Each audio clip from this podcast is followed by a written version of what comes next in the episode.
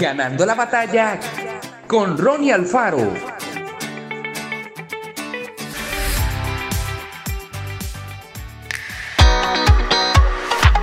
Los medios de comunicación nos ayudan a enterarnos de lo que pasa en el mundo casi en el mismo momento en que suceden los hechos.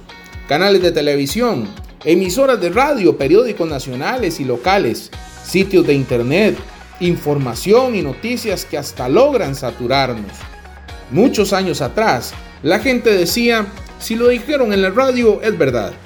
Luego cuando se inventó la televisión y los periodistas comenzaron a informar desde allí, la frase era, lo vi por televisión, seguro que es verdad.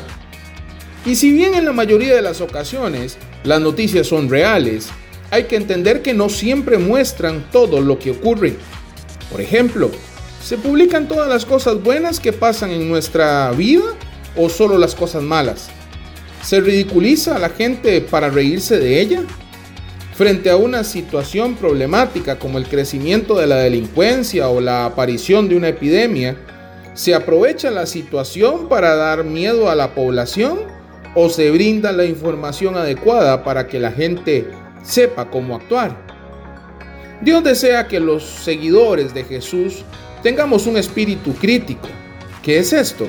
En palabras más sencillas, quiere que aprendamos a darnos cuenta de si lo que vemos y escuchamos es totalmente cierto o no, para que nadie piense por nosotros, sino que desarrollemos nuestra propia capacidad de pensar, analizar y distinguir qué es bueno y qué es malo. Y esto no solo para los medios de comunicación, sino también en todas las circunstancias. Atrevámonos a formarnos una opinión propia en base a lo que leemos, miramos y escuchamos. Llenémonos de los consejos de la Biblia para aplicarlos a las distintas ocasiones de la vida.